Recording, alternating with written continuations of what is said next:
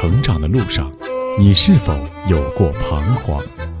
在青春的旅途中，你也可曾有过迷茫？面对亲子教育，你是否还有担心和疑虑？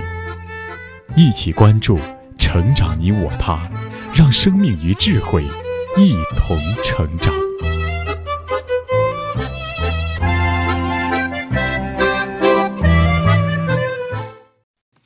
愿生命与智慧一同成长。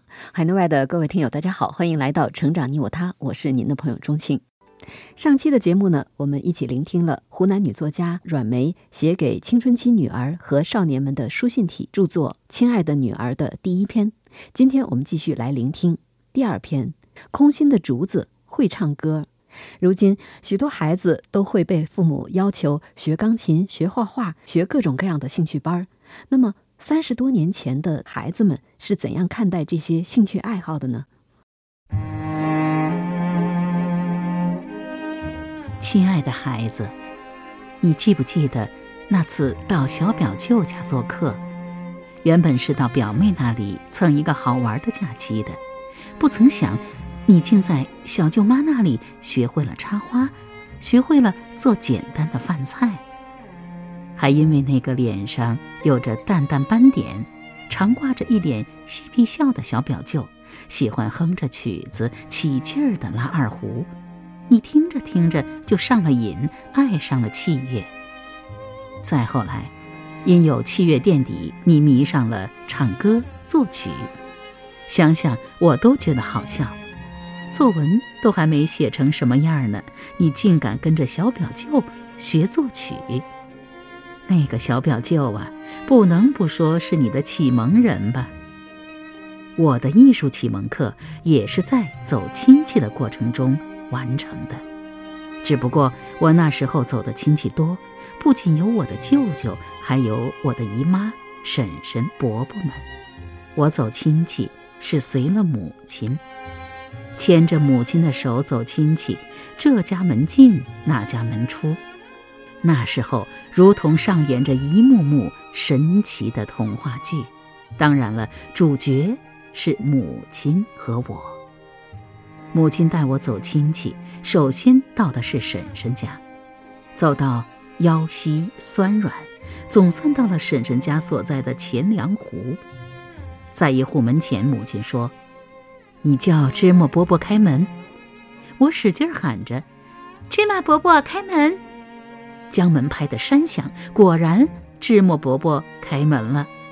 芝麻伯伯高高的个头站在门口，像座铁塔。他伸出蒲扇般的手，眼看就要拍到我头上，我躲到了母亲的身后。芝麻伯伯呵呵的笑声像打雷：“呵，长高了，长高了！我去挖地，让你婶子回来呀，烧茶给你们喝。”婶婶的茶泛着微微的红，香香的，暖暖的。我一口喝进了婶婶的茶，真好喝。我不再听他们说话，我追着鸡妈妈、鸡宝宝们一起到地坪上玩。芝麻伯伯挑回一担又一担教头，全堆在屋角上，直到天黑透了，还没有挑完。孩子，直到后来长大些，我才明白。母亲年年到钱粮湖，就是去帮工的。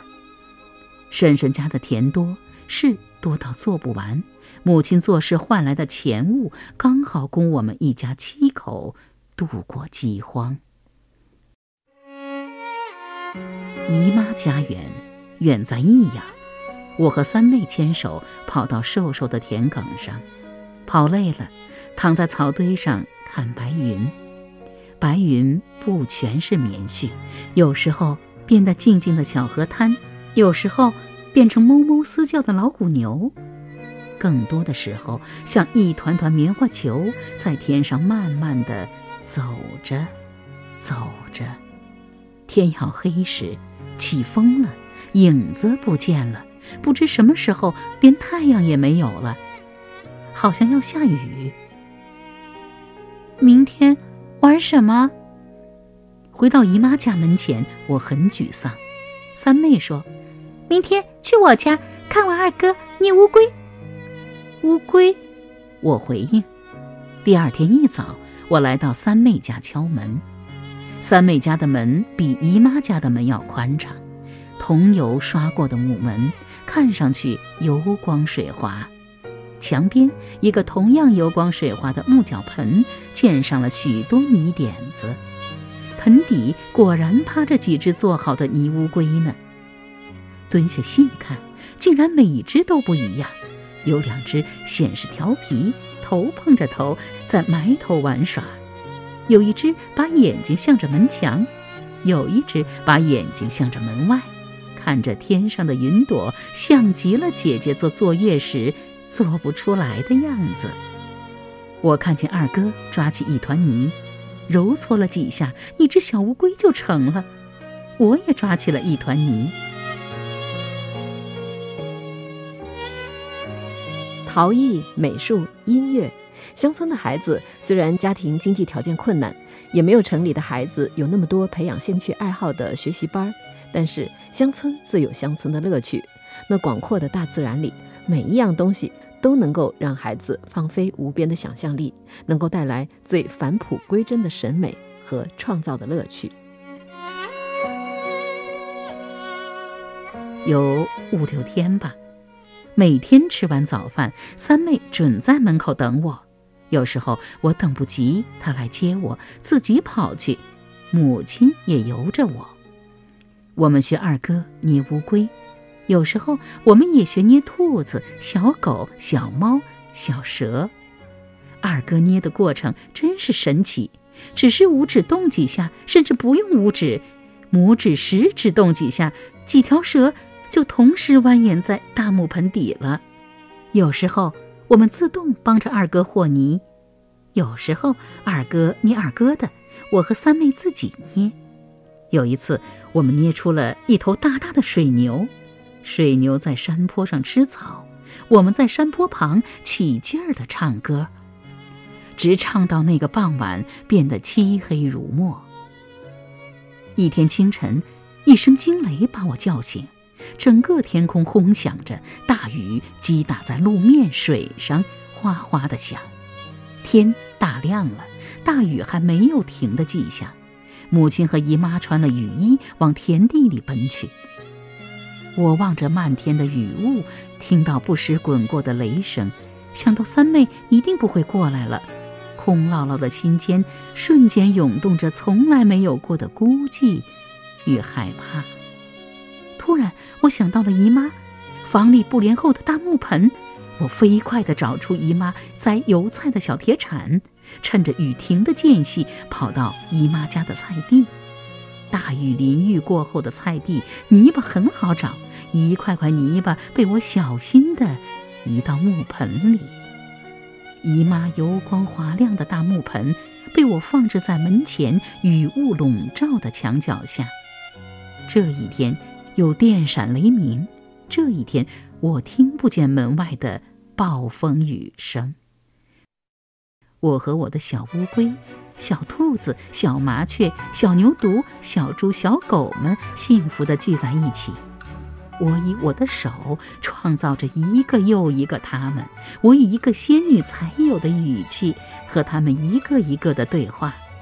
在这个澡盆大的空间里，我创造着一个又一个的世界，又将一个个世界推倒重来。我就在这团菜地泥里。开始了我人生美术的创作课。拉琴的舅舅住在大通湖，大通湖比钱粮湖一洋还远。母亲每隔一段时间就送我去舅舅家住。舅舅家跑了几次，每次都是母亲带路，我跑前跑后跟着。这一次，循着一群鸟儿的鸣叫声，我轻易的就找到了舅舅家。推开琴房门的时候，没想到平时弹琴的舅舅换成了吹笛的表哥。长高了的表哥穿着中山装，吹笛的样子像极了舅舅。他沉浸在自己的笛声里，并不看我。我奇怪，一根竹子怎么就能发出那么多鸟叫的声音呢？我拽着旁边听笛声的舅舅问：“舅舅说，竹子长在林子里，空着心儿啊，听别人说话，听得最多的就是鸟的声音了。所以啊，你给竹子一张嘴巴，竹子就能发出鸟的叫声来。真的吗？那我也要学吹笛子。我缠着舅舅，先呀，不学吹笛啊，先跟舅舅学唱谱，好不？学会了唱谱啊，才能够学笛子。听了舅舅的话，我很失望。我不喜欢唱谱，我想学吹笛。我迷上了竹林吹奏出的鸟儿的声音，可我不敢说不。学唱了两天，心很快落在肚里。唱谱没有想象的可怕。有时候舅舅叫我和他们一起唱，有时候叫我单唱。我唱着唱着，他就呵呵笑起来。笑的时候，那宽宽的额头，那挑起的下巴，便露出像月牙一般的光亮，柔和的光亮。可表哥唱着唱着，舅舅会盯着他看许久，然后关他在屋里，让他一个人唱，说。继续唱，用心唱，带着感情唱啊！唱十遍，唱好了再出来。表哥的眼中已唱出泪水，可他还在唱，一直唱到吃晚饭。原来唱歌拉琴并不是表哥多么喜欢的事啊！我决定帮帮表哥。一天早上，睡梦里正唱着谱，听见一阵锣鼓响，敲得人心惶惶的。我问表哥那是干什么？表哥说：“人家娶新娘子呢。”走，抢喜糖去！我缠着表哥不上课，一溜烟跑了。一个个小伙伴已经先去，表哥带着我没命地往那儿跑。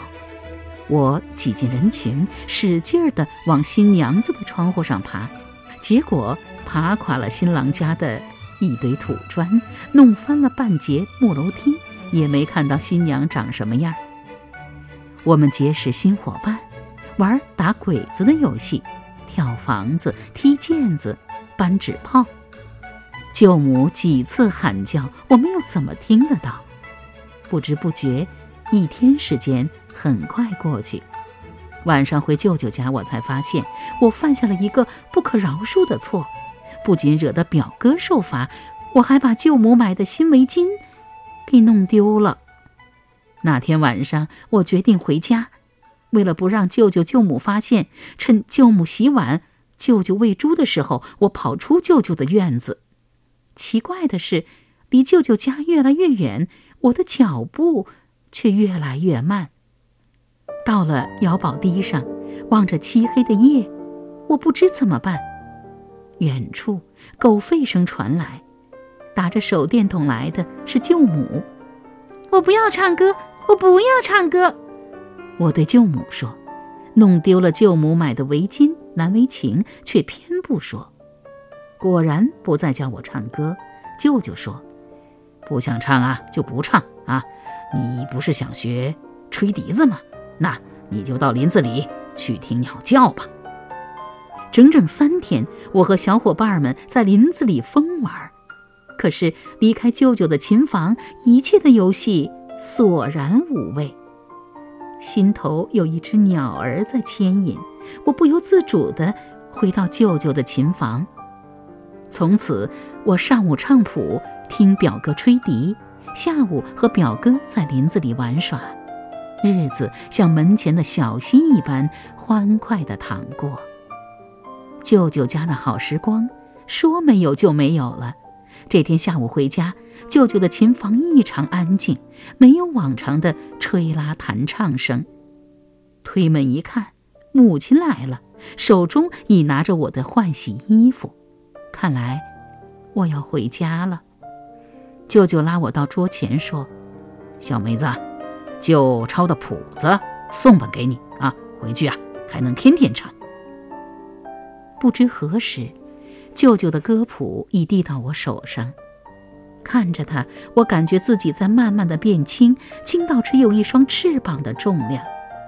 我看见我手中的歌谱正变成一个小小的竹林，在小小竹林里写满了安静的、正在伤离别的鸟儿们。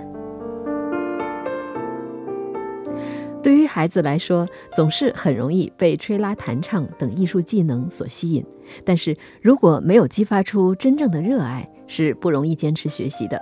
而在舅舅家里，这个小女孩她得到了充分的尊重与理解，充分的爱与自由，让她对家人建立起了感情，也对艺术产生了真正的热爱。难怪她依依不舍。终于，我要离开舅舅的小木楼了。母亲拉着我的手，几步就跨出了舅舅的院子。我回头望了望，舅舅没下楼，他在二楼金黄透亮的木格子窗下，以他的方式为我送行。他送给我的是此生不息的百鸟朝凤。流着泪，我不再回头。我知道，我已是一只凤，一只从舅舅手中放飞的凤。在我的远方，有等待我的一片竹林。牵着母亲的手，我向我的竹林走近。孩子，一转眼，这样的图景已过去三十多年。现在的我已执迷于中年的忙碌里，不再是那个小时候追着舅舅、依着普儿弹琴唱笛的小女孩了。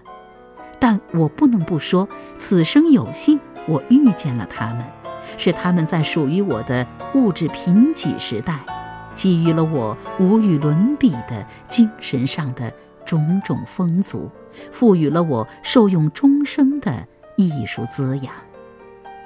谁没有过在艺术的追逐中长大的童年？